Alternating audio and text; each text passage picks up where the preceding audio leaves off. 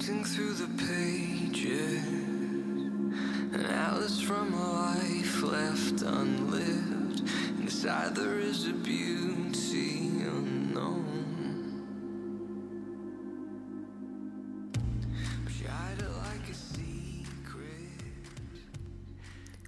Herzlich willkommen zum Interview-Podcast Phoenix on Air für Stangis und Menschen, die sich für Yoga auf der Matte und im Alltag interessieren. Einige meiner Interviewpartner kennst du vielleicht schon aus der Yoga-Szene. Wir sprechen über yogarelevante Themen, die über die Yogamatte hinausragen. Ich bin total happy, dass ich heute eine Frau bei mir zu Gast habe, die ich über die Jahre immer wieder aus der Ferne beobachten konnte. Als ich Katharina Mittendorf aus Berlin fragte, ob sie Lust hat, mit mir über das Thema Tod und Trauer in meinem Podcast zu sprechen, sagte sie sofort ja. Viel Spaß beim Zuhören.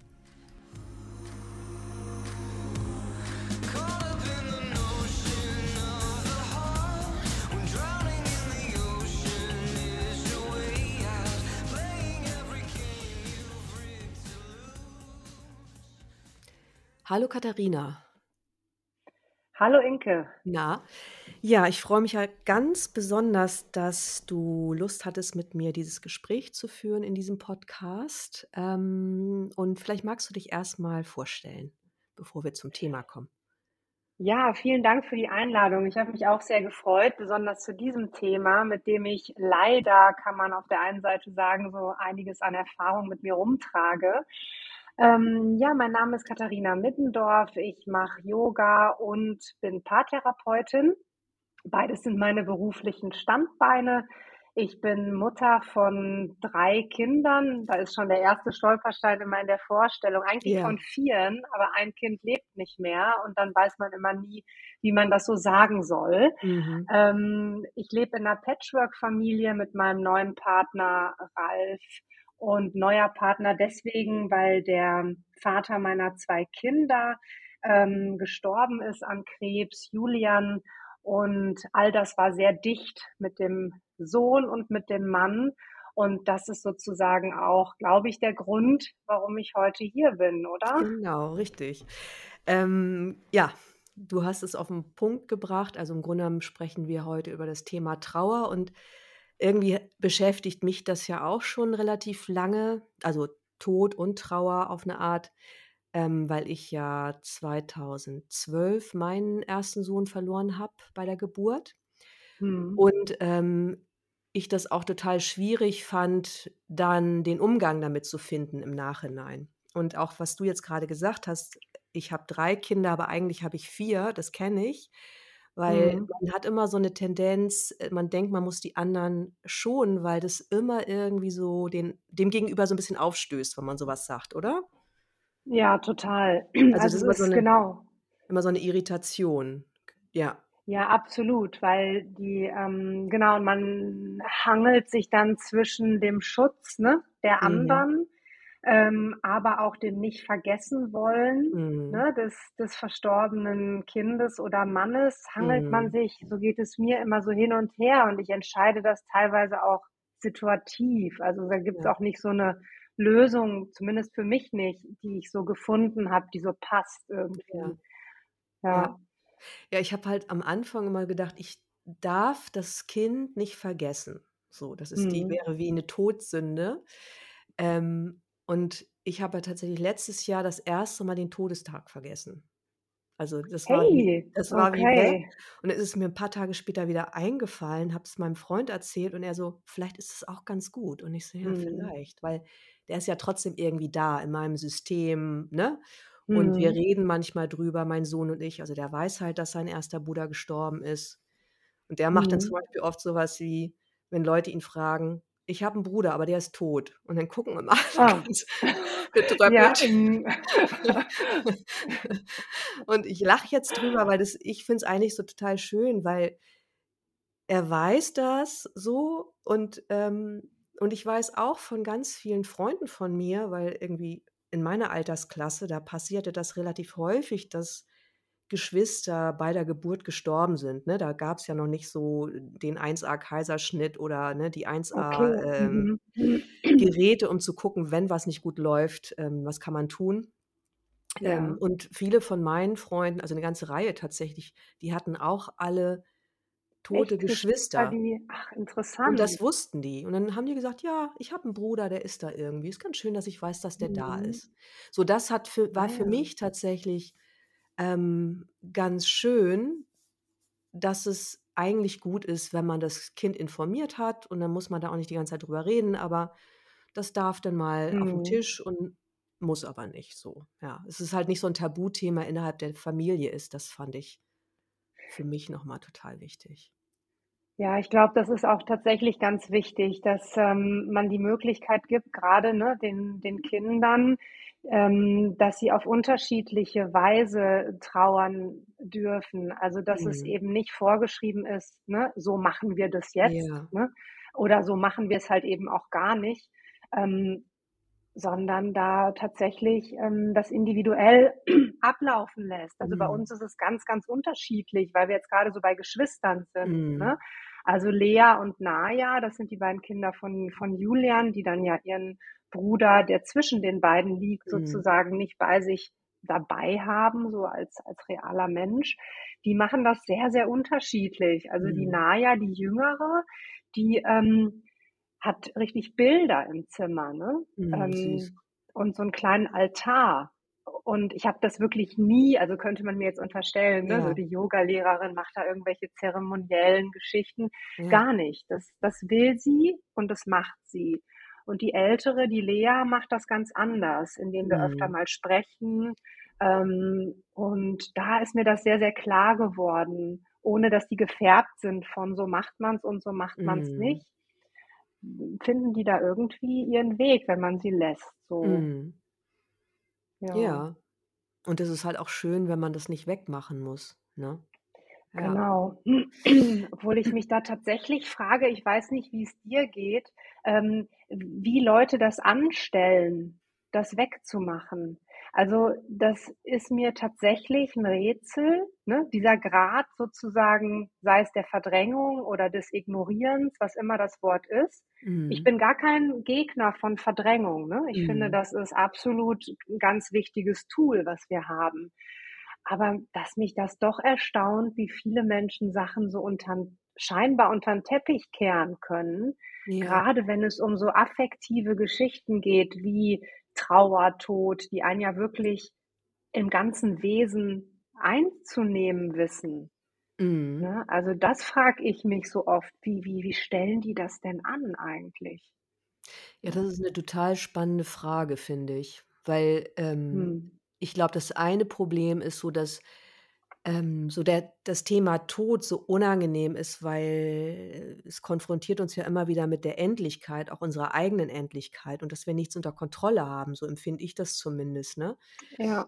Und ich glaube, je nachdem, wie du aufgestellt bist, wie offen du bist auch für so 'n Prozess und auch für so 'n Schmerz, also, den auch durch zu durchleben in Form von Trauer zum Beispiel, ähm, bist du vielleicht mehr oder weniger gewillt, da durchzugehen und machst so 'n bisschen wie zu, oder? Also, Mhm. das habe ich auch schon oft erlebt und dabei ist es dann erst mal auch irrelevant, ob's um den Tod von einem Kind geht oder von von dem Partner zum Beispiel, glaube ich, dass es Ja. ja auch so 'ne Entscheidung ist, ähm, ich nehme mir wirklich Zeit, weil es gibt ja so 'n Sprichwort, es gibt 'n Trauerjahr. Ich hatte irgendwie heute Morgen so 'n Bild im Kopf, dass man ja früher immer die Witwe trug ein Jahr lang schwarz. Kennst schwarz, genau. Ja, Ja. absolut. So, um Mhm. auch so 'n Zeichen zu setzen, ähm, ich bin in Trauer und ich nehme jetzt diese Zeit.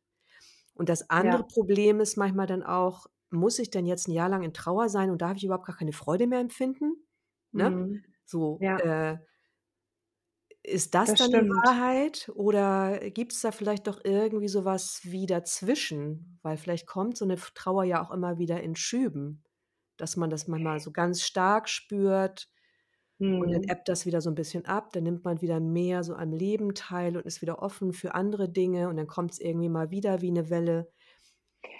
Ja, würde ich auch so beschreiben. Also, ähm, dass es in Wellen abläuft, ne? Mhm. Und die die Wellen schlagen unmittelbar nach dem Verlustereignis, finde ich, höher, stürmischer, ne? Ja, Ähm, und ich weiß gar nicht, ob das physikalisch richtig ist. Ich glaube, die Amplitude oder so, ne, so der Ausschlag der der Wellen wird meines Erachtens 'n bisschen kleiner Mhm. von von, von Jahr zu Jahr. Mhm. Aber ich habe nicht das Gefühl, dass das irgendwann Richtung äh, Null läuft. Mhm. Also ich kann mich auch von jetzt auf gleich in diesen wahnsinnigen Schmerz wieder reinfühlen und, Mhm. und denken, entscheide mich nur meistens dafür, das nicht zu tun. Mhm. Ähm, ja, deswegen finde ich diese Wellenbewegung schon ein ganz wichtiges Bild, wenn es um Trauer geht. Ja. Ja. Ja. Und man hat ja auch was, ne, Trauer, ich meine, das ist ja auch so, ich habe Mensch verloren, ich habe 'ne Vergangenheit vielleicht verloren, aber ich habe ja eigentlich auch die Zukunft verloren. Das ist ja auch Ja. spannend. Ich finde grade, wenn so Kinder ganz früh sterben, viele fragen sich dann: „Woran was ist 'n jetzt so schlimm?“ Ne, du kanntest den doch Mhm. noch gar Kanntest nicht. den ja gar Ja. nicht. Mhm. So, und ich lache jetzt auch wieder, weil das ist einfach das hat mich tatsächlich so gestört und ich habe mich dann trotzdem gefragt: „Was ist es denn?“ Habe ich gedacht: „Na ja, ich trauere schon auch um, ähm, das, was weil ne, um die Familie, die es dann nicht gab, um Ja. mein nicht äh, also, ich durfte auf einmal nicht Mutter sein. Dabei habe ich doch so 'n Kind ausgetragen. Ne? Ja. Und die Rolle konnte ich nicht ausfüllen, da fehlte jemand. Und ich glaube dann Mhm. auch dieses ähm, die Zukunft, wie denn so jemand wohl so wird, das ist ja auch spannend. Oder auch vielleicht, wenn du noch mal an Julian denkst, ihr habt euch ja kennengelernt, ihr wart ja auch ziemlich jung, oder? Ja, also, ähm, relativ, ne? Also, wir waren 30, Ja. sozusagen im besten Alter, Ja. ähm, dass man sich fragt: „Wie geht's jetzt so weiter? Ja. Macht man, ähm, 'ne Familie, ne? Äh, bekommt Mhm. man Kinder?“ Und an dem Punkt haben wir uns getroffen und ja, doch jetzt im Nachhinein würde ich auch sagen, damals fand ich uns nicht jung, Mhm. aber jetzt würde ich auch sagen: „Oh mein Gott, wir waren echt ganz schön jung.“ Das stimmt. Ja. Mhm. Und dann auch so zu sehen ich glaube auch ich hatte dich ja angeschrieben, weil ich Julian ja auch kennengelernt habe in Mysore. Mhm. Ähm, das war wie genau wir haben uns ja einmal gesehen da beim Southern Star. Wir du hattest gesagt, 2008 war das, ne? Richtig, das war Genau. Und 2008, da wart genau. ihr zusammen und du warst halt schon ganz schön schwanger, daran habe ich mich noch so erinnert. Du saßt da so Ja. am am am Wasser und Julian erzählte mir, dass ihr nach Bangalore wolltet und da gab's 'n super Hotel. Und, ähm, das dachte ich: „Vielleicht mache ich das nächstes Mal auch. Ich melde ich gehe in dieses Hotel, bevor ich dann in 'n Flieger steige.“ Genau, und das heißt, Ja. ich habe Julian ja vorher schon kennengelernt in Mysore, in Gokulam, bevor ihr, glaube ich, auch zusammen Mhm. wart. Ja. Und was ich dann halt auch grade in Bezug auf Tod so was ich besonders erschütternd finde nach wie vor, wenn jemand, der so jung ist, sterben muss, wo du denkst: „Das kann doch gar nicht sein. Der hat doch noch sein ganzes Leben Mhm. vor sich.“ Und das meine ich auch mit jung. Ja, mhm. Ähm, wo man denkt, ne, so 'n so 'n agiler Mensch, äh, Ja. lebensbejahend, so habe ich den Lebens total ja. oder? Mhm. Und total Ja. produktiv, zielstrebig, ne? Frau kennengelernt, Kinder. Also, da Mhm. das war ja 'n ganz klares Ja fürs Leben. Und Total. dann kriegt der Mhm. Krebs und du denkst: „Was 'n das für 'ne Scheiße?“ So, also, ich meine, das Ja. muss für dich ja 'n totaler Schock gewesen sein. Plus Ja. vorher Das ist das das war Kind auch noch 'n totaler. Schock. Ja. Ähm, und der Schock, der kam in den noch anhaltenden Schock rein. Ich glaube, Mhm. das hat es einfach so surreal auch teilweise gemacht, weil, ähm, unser Sohn hatte grade einjährigen Todestag. Ja. Also, ich glaube exakt auf den Tag auch. Oft Mhm. ist das ja mit Daten so, ne, dass Mhm. die irgendwie, ähm, ja, so eingängig dann sich teilweise wiederholen. Ähm, kam dann die Krebsdiagnose von Julian Mhm. und, ähm, wir waren beide, wie's vielen Eltern geht, das erlebe ich auch hier in der Praxis der in der Paartherapie so, Mhm. dass Trauer, hm, auch ein Paar sehr fordert. Ja. Ähm, weil Menschen einfach, hatten wir eben ja auch schon angedeutet, unterschiedlich trauern und man im Gegenüber auch gar nicht mehr 'n Festhaltepunkt findet, ne? Weil beide sind eigentlich gar nicht mehr bei sich so Mhm. richtig. Und, ähm, in diesem Moment kam dann Julians Krebsdiagnose und viele haben auch gesagt, ähm ja, das werden dann ja immer so komische Bezüge gezogen, ne, die Ja. mich auch, ähm, damals und auch jetzt wirklich, ähm, manchmal sogar richtig verärgern, ne? Ja, er wollte dann auch nicht mehr leben, weil sein Ja. Sohn gestorben war und Mhm. so, ne? Ja, kann man ja denken, aber hilft ja auch nicht richtig. Ähm, aber das war, glaube ich, das, was damals so wahnsinnig, ähm, ja, ich habe das Wort eben schon benutzt, surreal war. Mhm. Also, Mhm. wo man eigentlich gar nicht mehr mit klarkommen konnte. So. Beide nicht, ne? Also Julian auch nicht, der da plötzlich mit so einer todesbringenden Diagnose konfrontiert war Mhm. und dann ja im Grunde die nicht vorhandene Energie aufbringen musste, um sich damit auseinanderzusetzen. Und Mhm. er war ja emotional völlig aus dem Wind, weil er Mhm. nicht damit gerechnet hatte, dass eins seiner Kinder sterben könnte. Ne, ja. Ne? So wie wir alle nicht, wenn wir es nicht erlebt haben, damit rechnen, dass so etwas tatsächlich eintritt. Ja. Ja. Und das finde ich auch noch mal spannend, ne, weil ich glaube auch, das, was du gesagt hast, dass Mann und Frau unterschiedlich trauern und, ähm, dass darüber ja auch 'n Konflikt geben kann in der Beziehung. Ich Mhm. kenne das halt so, dass ich Ja. dann dachte, mein Partner, der trauert nicht genauso wie ich oder nicht genauso doll Mhm. und also, bei uns ist es dann hat's dann ganz klar nicht funktioniert mit dem Zusammenbleiben. Mhm. Und, ähm, ja, und dann Ja. fühlt man sich ja irgendwie auch alleingelassen, oder? Total, ja. Ähm, und die wenigsten suchen sich ja auch in der Zeit Hilfe, ne?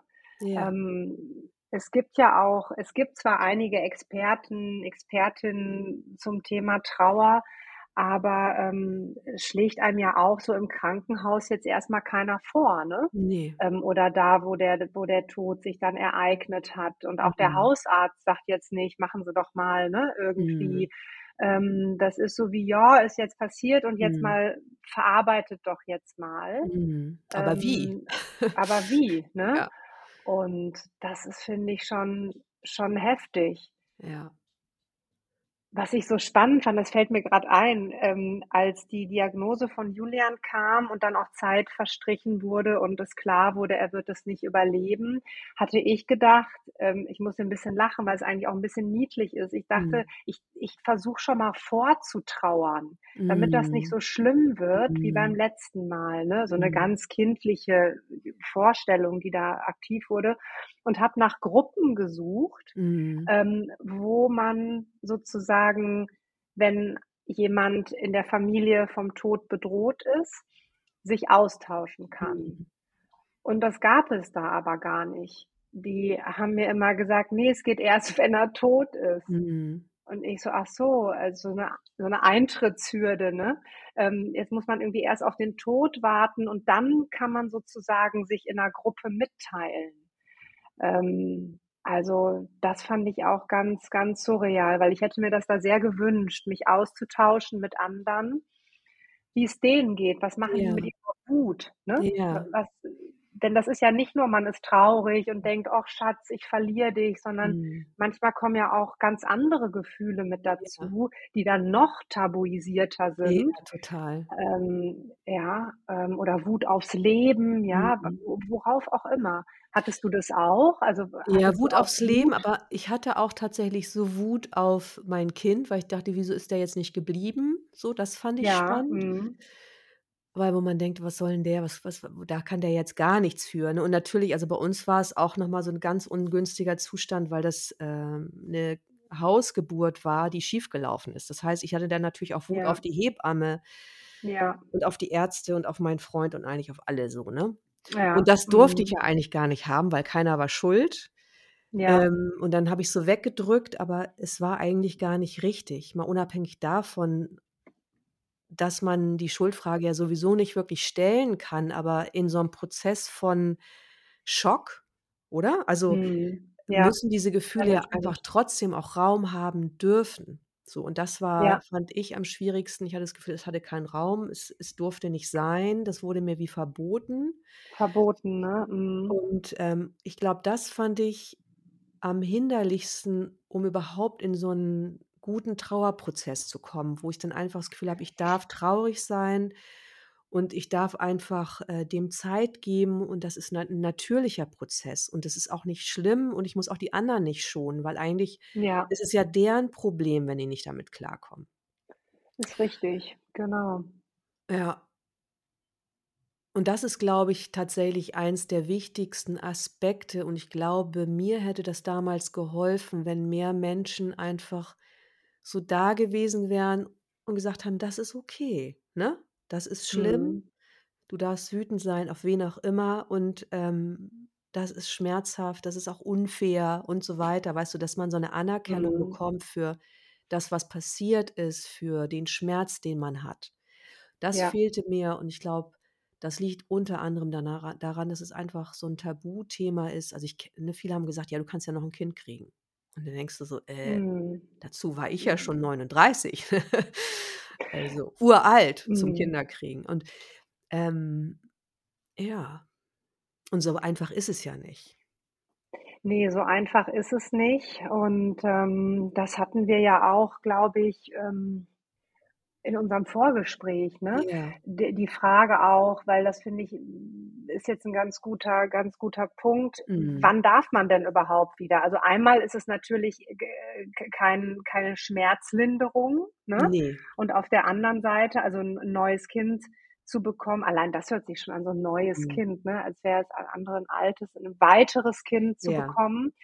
Ähm, genau, oder auch vielleicht sogar 'ne neue Beziehung, ne? Du Mhm. sprachst eben dieses Trauerjahr an, diese Mhm. Witwe in Schwarz. Das sind ja Bilder, die einem wirklich, ähm, nachhängen. Auch das Wort Witwe, jeder scheiß Fragebogen, den ich ausfülle, ne, ist immer Familien ähm, ist immer Familien wie heißt das, Stand, ne? Mhm, genau. Äh, ist Witwe, Ja. ja?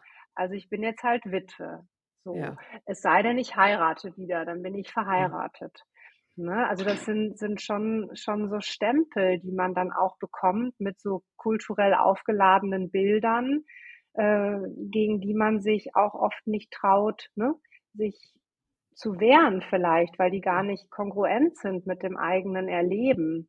Mhm. Genauso wie die Frage, wann ist es, ähm, ethisch vertretbar, wieder schwanger zu werden? Mhm.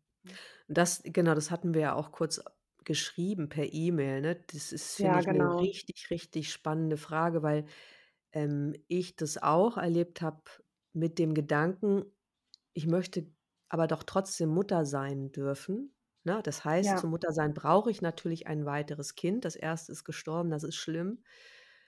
Und nichtsdestotrotz habe ich noch diesen Kinderwunsch. Der war ja nicht weg Ja. mit dem Tod. Ne, genau. Und es war halt schon so, dass, ähm, entweder die Leute haben gesagt: „Ach, du kriegst jetzt noch schnell 'n neues Kind“, wo ich dachte: „Na super.“ Mein damaliger Partner hat gesagt: „Wie bist du denn drauf? Willst du den jetzt ersetzen Mhm. oder was?“ Also, das hat mich total Mhm. gekränkt, weil ich dachte, vielleicht ging's in dem 1. Trauerschock wirklich um so was: „Ich will's wegmachen durch 'n Kind.“ Ja. Aber längerfristig über die Zeit habe ich gemerkt, so: „Ne, es geht schon um diesen Kinderwunsch und den haben andere Mütter ja auch. Auch Auch, wenn das genau. Kind überlebt oder lebt, das 1., dann wollen sie vielleicht trotzdem noch 'n 2. 'N Kind. 2., Wo genau. ist denn der Unterschied?“ Ne, das habe ich mich Ja. dann gefragt und, ähm, dann haben tatsächlich auch einige von Freunde von mir so was gesagt wie: „Na ja“ also, zu den dieses diesen Begriff Ersatzkind, ne? Dann machst du das ja Mhm. wird das ja 'n Ersatzkind. Und das fand ich auch wieder sehr kränkend und Ja. auch bei dem einen, wo ich dachte: „Du hast 2 lebende Kinder. Das ist ja schön, wenn du so was sagst. Du weißt doch gar nicht, wie sich das anfühlt. Das heißt, ich darf jetzt ja. kein Kind mehr haben und du hast 2, nur weil mein 1. gestorben ist.“ Finde ich auch 'n Mhm. bisschen komisch. Ja. Ja. Und bei mir war es ja auch so, das hat, ich glaube, ungefähr 'n Jahr gedauert, ähm, bis ich dann wieder schwanger war und das war auch ganz gut so. So 'n so dieses Mhm. Jahr schien dann auch sinnvoll zu sein. Ja. Mhm. Auch körperlich Auch tatsächlich. körperlich, Ja. ja. Denn, ähm, genau, du hast ja grade gesagt, ähm, das Kind ist zwar tot, ne, Mhm. aber, ähm, der Wunsch, 'n Kind haben zu wollen, ist da und auch, äh, ja, die Schwangerschaft, Mhm. ähm, die wie's weitergeht. Also, die die Brüste, ne, sind Ja. irgendwie voller Milch, ne? Mhm. Ähm, der der der Körper braucht eigentlich die Säuglingsnähe, ne? Ja. Und und der der ist halt nicht da, ne? Mhm. Und, ähm, das sind schon auch Dinge, die werden auch nicht so viel kommuniziert, ne? Was was der Körper auch eigentlich da für 'nen Schock Ja. erleidet eigentlich mit der, ja, nicht vollendeten, ne, Schwangerschaft im Mhm. Grunde. Ja, also wir waren sehr schnell. Ähm, also ich wollte unmittelbar wieder schwanger werden. Mhm. Ähm, und unsere Hebamme, es war auch eine Hausgeburt, unser erstes Kind. Und das war Lea, ne, in Mhm. Indien. Und ähm, unser Sohn, der gestorben ist, ist im Krankenhaus gestorben, weil wir auch wussten, schon durch die Ultraschall-Feindiagnostik, dass es eben ein Herzfehler sein Ja. würde. Und dann waren wir da im Krankenhaus und ja, die dritte Geburt von Naya war dann auch zu Hause. Mhm. Und ich bin drei Monate nach dem Tod von Luke wieder schwanger geworden. Ja. Und die Hebamme meinte, das fände sie eigentlich nicht so gut. Ne? Sie würde da auf jeden Fall warten, dass man die Trauer nicht überspringt und so Ja. weiter. Und irgendwas in mir war aber stärker. Mhm. Und ich bin eigentlich leidenswillig und leidensfähig. Das weiß ich seit jeher von mir.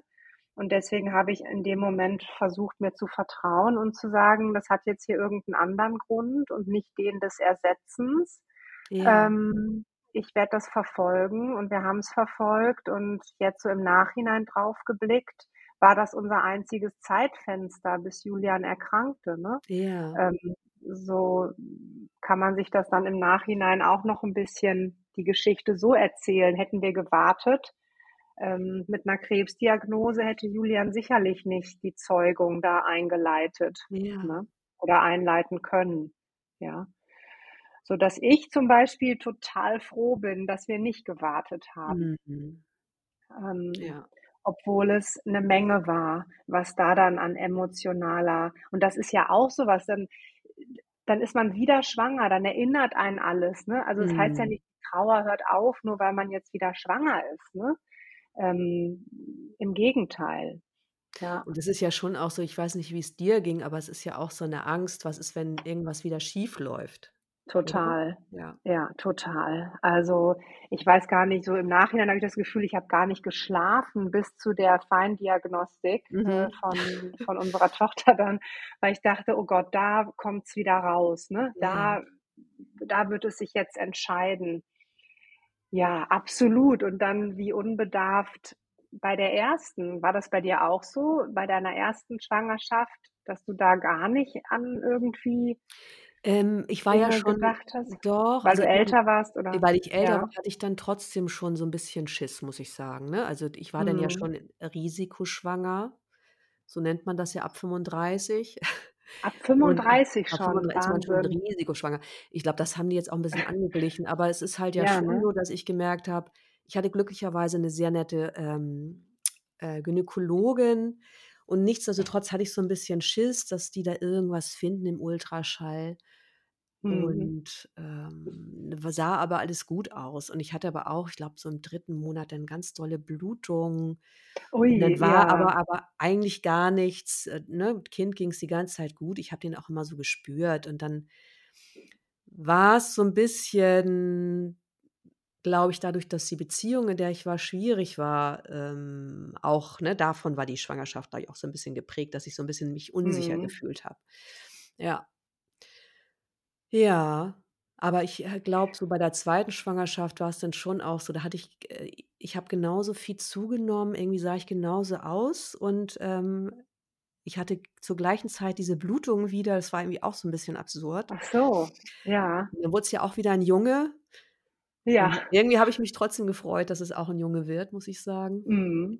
Ja, das fand ich ganz schön. Aber es es war und auch dadurch, dass ich so viele andere Geschichten kannte oder kennengelernt habe von anderen Frauen, die Kinder verloren haben, auch viele im ganz späten Stadium der Schwangerschaft, Okay, mhm. ähm, war's dann so, War dass das ich nicht so weit weg für dich? ne, Mhm. war's nicht so weit weg und ich dachte so: „Oh Gott“ ähm, beim zweiten Kind war's ja auch noch so: „Ja, wie soll er denn kommen?“ Und ich so: „Oh mein Gott, das habe ich verdrängt.“ Die Ja, Geburt. dass man da die Entscheidung noch treffen muss, ne? Ja, ja, und Ja. grade bei mir war's ja so, weil die Geburt so traumatisch auch war, habe ich dann gedacht: „Oh mein Gott, beide Optionen finde ich schlimm.“ Und Ja. dann haben wir gesagt: „Ja, irgendwie muss es ja raus.“ Hm. Ja. Und ich habe darüber dann auch lange gehadert und, ähm, muss echt sagen, ich hatte einfach dann äh, war bei so 'nem ganz tollen Gynäkologen im UKE, der immer wieder versucht hat, mich zu motivieren, dann natürlich zu entbinden. Also, das passiert nicht zweimal und und dann habe ich Okay. mich trotzdem dann für 'n Kaiserschnitt entschieden, weil ich solche Ah Angst ja. hatte, dass jemand Ja. schläft oder dass jemand nicht aufpasst, weißt du? Verstehe. Mhm. So. Und das war dann auch okay. Wow. Und dann habe ich auch gesagt: „Und wenn, dann machen Sie das, diesen Kaiserschnitt. Ich lasse niemand anders an meinen Körper ran.“ Und hat er auch gemacht? Das hat er dann auch gemacht. Das war dann irgendwie auch gut, weißt du? Ich wusste halt, okay, in äh, in 'ner halben Stunde kommt das Kind. So.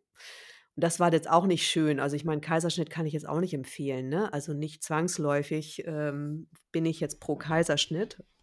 Mhm. Ähm, ja, aber für mich war's dann am Ende die richtige Entscheidung, ja. Und Ja. hat dir denn wir kennen uns ja auch Mhm. über hattest du ja schon angedeutet, auch über den Yoga-Kontext. Ja. Also, auch wenn wir, ne, uns Ja. wenn Kokosnussstand und Ja. Hotel und Swimmingpool fiel, ähm, in Mysore macht man da ja schon auch Yoga. Mhm. Ähm, hat dir Yoga geholfen, ähm, im Ja. im Trauerprozess oder? Total, total. Ich glaube, das ist auf jeden Fall ähm, war ganz wichtig für mich, weil ich ähm, also, zum einen habe ich ja Ashtanga-Yoga gemacht immer Ja. und bin dann, bevor ich mit meinem 1. Sohn schwanger wurde, habe ich angefangen mit Pranayama nach dem Kavayardam-Institut. Mhm. Ähm, und hatte da ja dann so 'n ganz engen Kontakt auch mit dem O.P. Tiwari, falls du mal von dem gehört hast und seinem Mhm. Sohn. Und daher habe ich mich dann viel also, übers Pranayama noch mal mehr regulieren können, würde ich das jetzt nennen. Und Ja. auch so meine Asana-Praxis musste ich natürlich total umstellen, einfach dadurch, dass ich Ja 'n klar. Mhm. Kaiserschnitt hatte, ähm, braucht es ja noch mal viel länger, die Heilung. So dieses mich wieder so in meinem Körper wiederzufinden und nicht nur so, Mhm. man hat mir 'n Kind rausgeschnitten. Weißt du, ich Ja. es gab so 'n Notfall-Kaiserschnitt in meinem 1. Sohn, ne? Und das, muss ich sagen, war, äh, sehr wertvoll. So zumindest irgendwie wieder so 'n Gefühl zu haben, ich kann meinem Körper vielleicht doch vertrauen Ja. ne, mich spüren. Also, dafür war das sehr, sehr, sehr hilfreich, ja. Mhm. Aber dann auch tatsächlich so 'ne so 'ne Veränderung der Praxis Ja. Richtung Pranayama, Richtung, ja, Langsamer, ne, Regulation, achtsamer. langsamer. Mhm. Mehr wirklich Ja. mehr so ich würde mal sagen, wo's dann mehr tatsächlich um die Erfahrung um so 'ne energetische Erfahrung geht, ne? Mhm. So noch viel mehr in die Achtsamkeit gegangen und das habe Ja, ich auch ja. aufrechterhalten und das fand ich total wertvoll, die Erfahrung. Ja. Ja, manches bleibt dann auch Mhm. tatsächlich, ne, dass es wirklich auch 'n Umbauprozess ist, so 'ne Ja. Grenzerfahrung, die man da die man da erlebt, ne? Ja. Mhm. Mhm. Ja. Und wenn du dann ähm, wenn ich dich noch mal fragen darf zu dem ähm, das heißt, du warst schwanger und dann hat Julian seine Diagnose bekommen oder war das Genau. Kind grade erst geboren? Ne, der hat die während der Schwangerschaft Ah, okay, bekommen. krass, ja. Ähm, es ist bei Julian ja auch ähm, und ich finde, das würde ich einfach gerne nachziehen, dass du so Ja. offen warst, auch von den Umständen mit der Ja. Hausgeburt und Ja. so weiter zu berichten, weil da wagt man sich ja auch, ne, auf so Mhm. Bewertungsterrain vor. Ähm, Julian hat, ähm, sehr, sehr stark abgenommen über 'n paar Monate, Mhm. Hm, und war auch zur Abklärung bei Ärzten und so weiter Mhm. und, ähm, hat aber recht lange gewartet eigentlich, bis bis die Abklärung dann auch Richtung Magenspiegelung und so ging. Mhm. Und als er dann die Diagnose bekam, hatte er schon 25 Kilo abgenommen, also Krass. wirklich und er war ja sehr dünn Ja. sowieso schon. Also, er war da schon wieder bisschen fülliger als in Mhm. Mysore, Mhm. weil er war halt auch Papa und Papas, ne, die Essen 'n haben bisschen mit, dann ja. ja, die essen bisschen mit, genau, sodass er wahrscheinlich wieder so aussah wie damals in Mysore. Ähm, ja, und dann wollte man halt unmittelbar operieren und es war auch 'n operabler Magentumor. Und Julian hat sich gegen diese Operation entschieden zu diesem Zeitpunkt Ja. und, ähm, wollte dachte, er hätte noch Zeit, andere Mhm. Wege zu probieren. Mhm. Hm, das hat natürlich ebenso wie die Trauer um unseren Sohn, die wir unterschiedlich gelebt haben, auch zu ziemlich großen Konflikten geführt, weil ich war halt grad schwanger und Julian sagt: „Ich kriege das mit dem Krebs irgendwie hin.“ Mhm. Ähm, das ist natürlich ja, da braucht man fast gar nicht mehr Worte drüber zu verlieren, Mhm. ne? Können sich vielleicht auch einige was drunter vorstellen. Und dann hatte er aber ganz wenig Zeit und 'n paar Wochen später, ähm, hat er sich dann für die OP entschieden. Ja. Und da war's aber zu spät. Mhm. Da hatte der Tumor einfach schon gestreut und war damit nicht mehr, ne, so abgegrenzt wie noch Wochen oder Monate zuvor. Und dann begann eigentlich so der der Weg auch des Sterbens, ne? Mhm. Also, neben den Themen Tod, Trauer finde ich das auch so 'n etwas, was ich ja nicht selbst erlebt habe, aber begleitet habe, jemanden beim Sterben zu begleiten. Hm, das war, glaube ich, so an der ganzen Geschichte, finde ich, das Herausforderndste eigentlich. Das Begleiten. Und ja, das das Begleiten, Mhm. ähm, die die also, irrationalsten Hoffnungen, ne, pragmatischste Entscheidungen, alles läuft Hand in Hand. Mhm. Von: „Hey, es passiert ein Wunder“ zu, ähm: „Wo soll unsere Tochter denn zur Schule gehen, wenn sie in 15 Jahren“, ne? Oder Ja. weißt du, also, so zwischen absurdesten Gesprächen, wenn er nicht mehr da ist, bis zu diesen: „Komm, wir schaffen das doch noch irgendwie“, Ja. dann Wut, äh: „Wieso hast du nicht“, ne? „Was Mhm. war das?“ Ähm, und all das zusammengenommen ist etwas, wovon ich mich heute noch nicht erholt habe. Also, das Mhm. muss man einfach ganz ehrlich sagen, bei Mhm. allem ach genau, ich habe ja gestern mit Marcel Laudan, der ja oft Podcast ähm, bei dir ist, auch Mhm. gesprochen und er meinte, dass was er bei uns beiden so toll findet, dass wir trotz dieser Erlebnisse einfach weitergegangen sind mit unserem Leben. Ähm, und ich kriege dann immer so ein bisschen so 'n in Klammern Satz, der sich bei mir im Kopf auftut, weil so ja, ne, es sind Dinge danach passiert, man hat dies und das irgendwie auf die Beine gestellt Ja. und doch hat mich zumindest all das, was ich erlebt habe, ähm, unwiderruflich gezeichnet. Ja. Also und und nicht nur im im Sinne von: „Wow, hier ist irgendwie ein ein Gewinn, ne, en Ja. entstanden“, sondern es ist auch 'ne Menge gestorben so und einfach nicht mehr da, ne, Mhm. auch an an mir selber und sei es Kraft, ne, die vorher Mhm. noch zur Verfügung stand, unterschiedliche Dinge. Mhm. Und, das finde ich, darf man bei allen Erfolgsstorys, die mir ja auch so 'n bisschen angedichtet wurden, Mhm. ne, die ich auch selber gestreut habe, um an mich selbst glauben zu können, ähm, wollte ich heute einfach auch den Tag nutzen und dieses Gespräch, ähm, um das eben auch zu teilen und zu sagen: „Ne, also, da bleibt auch einiges auf der Strecke.“ Ja. Ja. Ach, mir läuft das jetzt so kalt übern Rücken, ähm, weil ich das jetzt total schön finde, dass du das sagst, weil ich glaube, das ist halt auch, ähm ja, vielleicht 'ne Hoffnung und gleichzeitig 'ne Illusion, dass es irgendwie, ja, nur 'n Gewinn sein kann, ne? Mhm. Weil man einfach weil man Yoga macht oder mit sich mit Ja. Spiritualität auseinandersetzt und, Richtig.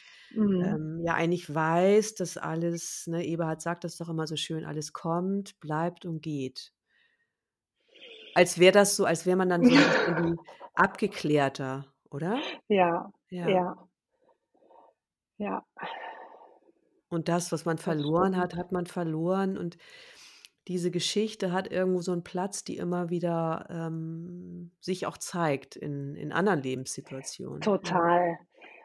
Total. Und, ähm, man kann das du hast das Wort ja schon auch benutzt, ne, ähm, achtsam tatsächlich wahrnehmen und hat auch 'n gewissen Gestaltungsspielraum. Ja. Aber was ist in der Nacht? Was ist in den Träumen, ne? Mhm. Was sind die ganzen, äh, kleinen Erfahrungen, die man nicht auf bewusster Ebene macht, ne? Mhm. Wo wieder etwas in einem wach wird, ähm, ohne dass man weiß: „Warum denn jetzt“, ne?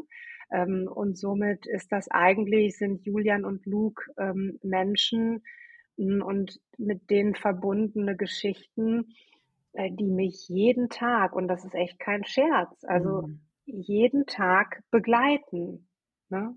Und das ist auch jedes Mal wieder 'ne Entscheidung, wie gehe ich damit um? Und es ist Mhm. eben nicht einmal entschieden, einmal getrauert und dann ist irgendwie auch gut, ne? Ne, ja. Ne. Ja.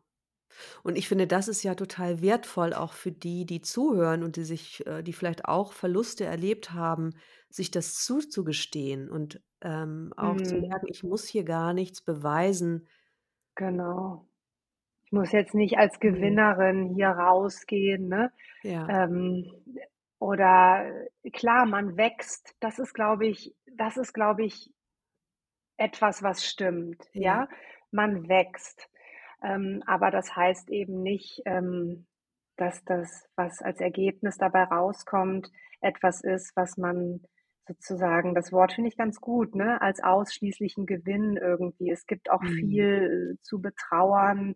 Man hat einiges zu Grabe getragen, ne, auch an Vorstellungen. Du hast es grad Ja. mit dem Sohn auch angesprochen, die Familie, die es so nie geben wird, ne? Mhm. Ähm, ich mit Julian, das Leben, was wir vorhatten, ne? Das ist einfach das wird nicht stattfinden, ne? Mhm. Und da waren viele, viele Dinge mit verbunden auch mit ihm, ne, die zwar irgendwo weitergetragen werden können, aber jetzt mal Entschuldigung, aber der Arsch antwortet ja einfach nicht Ne, mehr, genau. ne? Genau. Ja, ja. Ja. Und Das stimmt. ja.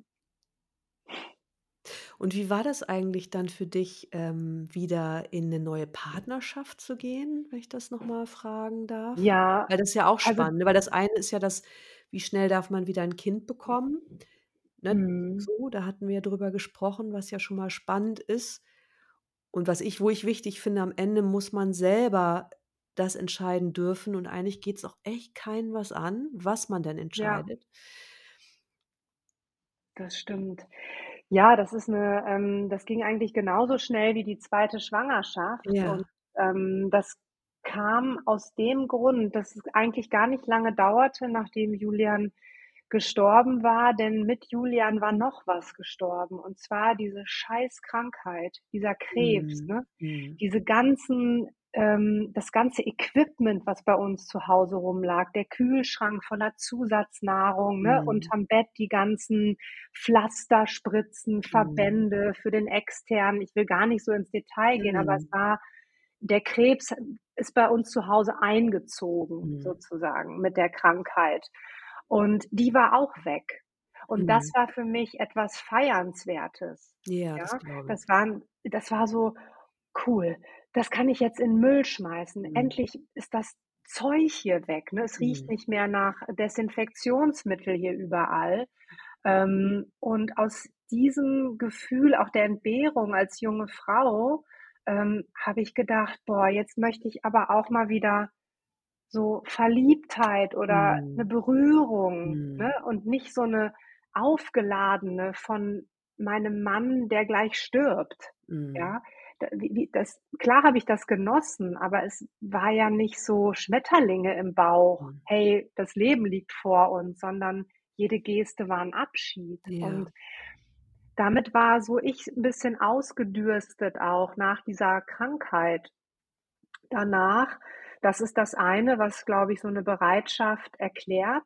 Mhm, Und das andere ist geistig, emotional, ähm, ist einfach Ralf jemand, der auch ein Kind seine Zwillingskind bei der Geburt verloren hat. Mhm. Ähm, ziemlich ja, ähm, sodass wir uns darüber und über den Yoga-Kontext und über diese Verlusterfahrung einfach sehr gut verstanden haben.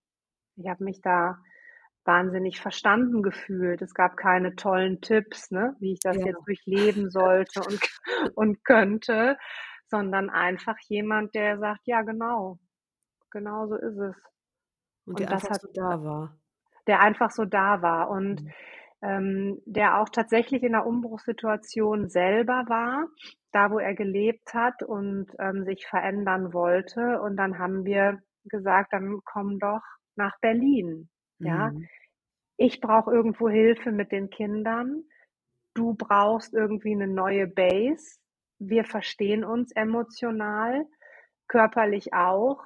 Wir machen das jetzt einfach wissend, dass die Trauer mit uns im Bett schläft, Ja. ne? Und das war ihm auch von Anfang an ganz klar und alles andere wäre auch nicht gegangen. Und dann hat er irgendwann mal so 'n schönes Bild gesagt, als ich mich auch selber mir so Vorwürfe machte: „Ich kann doch jetzt nicht hier mit dir und, ne, was ist das denn? Das geht doch nicht“ und so, ne? Obwohl ich von Julian immer, wenn ich da so hingehorcht habe du hast gesagt, 'n lebensbejahender Mensch, ne, Ja. immer gehört habe: „Ey, das machst du genau richtig, ne? Bitte“, ja? Hm, aber Ja. das bildet man sich ja auch ein. Und als ich mich da so selber zerfleischte, sagte Ralf: „Äh, wieso? Julian hat mir den Staffelstab übergeben.“ Und damit konnte ich so ganz Mhm. viel irgendwie anfangen, Mhm. ähm, dass ich dachte: „Ja, und mal gucken, ob wir das schaffen mit der Trauer, ähm, in der Wohnung.“ Und es waren echt harte Jahre, muss ich wirklich sagen. Mhm. Ähm, das war nicht so, hey, wieder ersetzt, ne, so wie wir's grad beim Kind hatten, eigentlich Ja, genau das ja. Gleiche. Ne, es läuft dann parallel und das ist, äh, nicht weniger anstrengend. Ne, das glaube ich. Ja. Ja, spannend, Ja. aber, ähm, wenn du das so erzählst, dann passt das ja auch total, dass ihr beide jetzt noch 'ne Paartherapiepraxis aufgebaut habt, oder? Also, weil Ja, das das braucht ja ja. ganz viel Kommunikation und Ehrlichkeit auch, um das durchzustehen und dann im Positiven zusammenbleiben zu können. Ja, das stimmt. Ähm, äh, das das das ist richtig. So gesehen passt das, äh, tatsächlich auch auch sehr gut. Ähm, und ich glaube, es passt deswegen auch gut, weil wir sind halt kein klassisches Happy Couple, ne? Mhm. Wir sind eine dieser, ähm, entrückten, ähm, Patchwork-Familien mit genauso viel Toten wie Lebendigen irgendwie Mhm. im Stammbaum, ja? Ähm, gleichzeitig können wir richtig heftig streiten und, äh, sind einfach, glaube ich, 'n Paar, was, ja, eben nicht so hochglanzmäßig, ne, daherkommt, sondern ich glaube, wir wissen in vielen Dingen, wovon wir reden und dass einfach auch oft das Außen doch 'n großen Einfluss hat, ja? Also, dass man ruhig sanfter mit sich sein kann, dass man auch sagt: „Es ist auch schwer. Patchwork-Familie ist nicht einfach. Es ist nicht Mhm. nur unsere mangelnde Achtsamkeit oder Praxis, ne, sondern mit dem Gepäck, was wir mitbringen und was viele andere Menschen auch mitbringen, ist es eigentlich 'n Wunder, überhaupt in 'ner Beziehung zu bleiben“, Mhm. ne? Und, ähm, das ist doch etwas, was wir hier in der Praxis auch vielen Eltern grade mitgeben, die dann so denken, das müsste jetzt alles so ganz aus sich heraus easy laufen, wenn man sich nur Mhm. genug anstrengt. Mhm. Ähm, das ist halt nicht so. Man hat das nicht in der Hand, nur, ne? Manchmal kommt das Leben einfach dazwischen. Ja. Ja. Im Guten und im Mhm. nicht so Guten. Im Guten und im nicht so Guten, ganz genau. Mhm. Und dann kann man sich ja entscheiden, macht man's jetzt zusammen, ne, oder geht man getrennter Wege? Hm, unsere beider Meinung ist aus der Erfahrung heraus, dass viele Paare zu früh aufgeben. Ähm, und manche zu lange zusammenbleiben? Ja. Ja, ja, genau. Das ist, Ja. finde ich, auch noch mal 'ne schöne Erkenntnis, weil das das habe ich auch schon ganz oft gedacht bei ne, beides Ja, tatsächlich. beides, ne? Ja. Ja. Weil ich auch nicht glaube, Das dass man irgendwie auf Krampf zusammenbleiben sollte, gar nicht, weil ich glaube auch, dass es so was geben muss wie so 'n so 'ne Schnittstelle, so 'ne gemeinsame. Und das hast du ja so Genau. vorher schon erwähnt, dass da ganz viele wichtige Gemeinsamkeiten vorhanden sind die ja auf 'ne Art die Beziehung so tragen, weil da so 'n grundsätzliches Verständnis ist für den anderen in seiner Situation, mit seinem Schmerz Ja. mit seiner Persönlichkeit auch und Absolut. Und das wird halt immer bleiben, ne? Das ist so Ja. 'n Sockel, auf dem kann man sich einfach auch verlassen, ne? Dass Mhm. dieses Verständnis, weil die geteilte Erfahrung einfach so der Nährboden auch ist, ähm, auf gewisser Ebene, dass das einfach bleibt. Ja, Ja. das stimmt. Ja. Das ist Ja. echt Haben wir uns ein ganz schönes ganz schönen Themenbatzen hier ganz ausgesucht, ne? total. Ich hoffe, es sind noch Hörerinnen, ähm, und Hörer dabei geblieben bei dem ganzen, ähm tut mir leid, jetzt ist hier unser Hund. Wir Das macht nichts, alles das macht nichts. 'n Hund Noch habt ihr auch noch. Ja, die ist jetzt 5 Monate alt Ah, und, okay. ähm genau, die geistert jetzt hier noch durch die Räume. Ja. Ja. Ne, aber weißt du, ich finde, das ist ja es ist natürlich jetzt nicht so 'n leichtes Thema, ne? Und gleichzeitig zeigt es einfach so die unterschiedlichen Facetten von Tod und Trauer und wie man 'n Umgang damit finden kann und, ähm, dass es halt Ja. einfach nicht 'n starres Muster gibt, sondern vielleicht auch, dass man sich ja immer wieder auf sich selbst besinnen muss, um seiner Intuition zu folgen. Was ist jetzt mein nächster Schritt und was erlaube ich mir? So, Ja. ich finde, das ist bei dir schon sehr deutlich geworden und das finde ich total schön. Und auch, dass es nicht so was ist: „Es ist jetzt alles total super.“ Ne, Könnte man ja mm-mm. denken. Ne? Genau, dass man Ja. ja, das liegt jetzt so zurück, ne, und Ja. jetzt ist alle ja, ne, mm-mm. Mhm. Ja, das finde ich schön, dass du das noch mal sagst. Da hat das Gespräch auch begonnen. Ich glaube, das ist ganz wichtig. Also, es hat mal eine zu mir gesagt: „In der Trauer ist alles erlaubt.“ Ja. Und die dieser Satz ist mir so hängen geblieben, grade wenn man sich auch sonst vielleicht viel verbietet, ne, oder so 'ne Mhm. Biografie des Verbietens hat, dass man einfach Mhm. sagt: „Ne, jetzt ist alles alles erlaubt und ich muss damit zurechtkommen, ne, und ich Mhm. muss am Ende des Tages, des Lebens, ähm, damit dann die Augen schließen, ne, mit den Entscheidungen, die ich getroffen habe und Ja. nicht, äh, die die der anderen. Und wenn ich 2 Tage nach dem Tod eines geliebten Menschen zu IKEA fahren möchte, um Duftkerzen zu kaufen, kann ich das machen, ja? Mhm. Und, ähm, wenn ich, äh, d 'ne Rose ins Grab schmeißen will und schreien will: „Du Arschloch“, kann ich das Mhm. machen.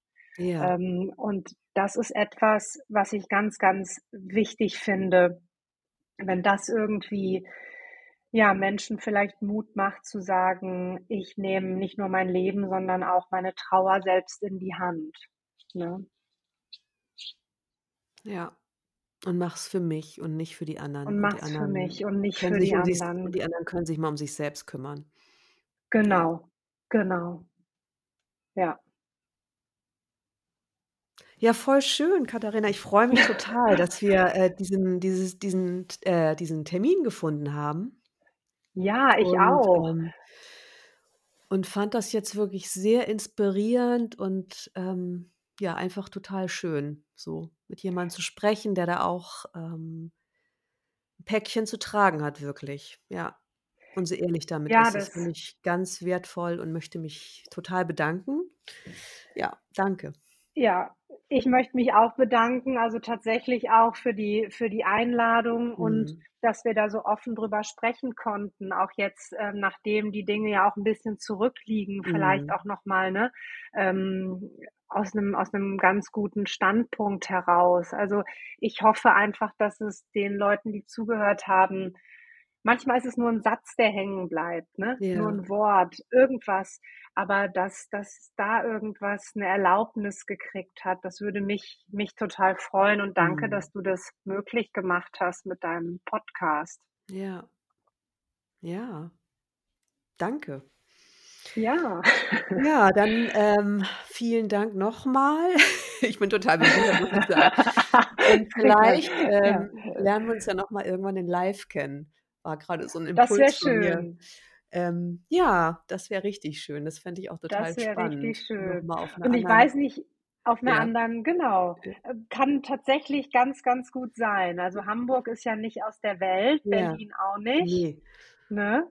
Genau. Und ja, jetzt haben wir uns schon zweimal im Leben getroffen. Man Ja. trifft sich ja bekanntlich dreimal. Mal gucken, wo das sein wird. Auf Korfu. Ja, genau. Korfu. Na, okay. Gut, ich wünsche dir 'n ganz schönen Tag noch und ja Schön. bis Bis irgendwann. bald. Bis Bis bald. irgendwann, Inke. Danke dir. Gerne. Tschau. Tschüss. Tschüss.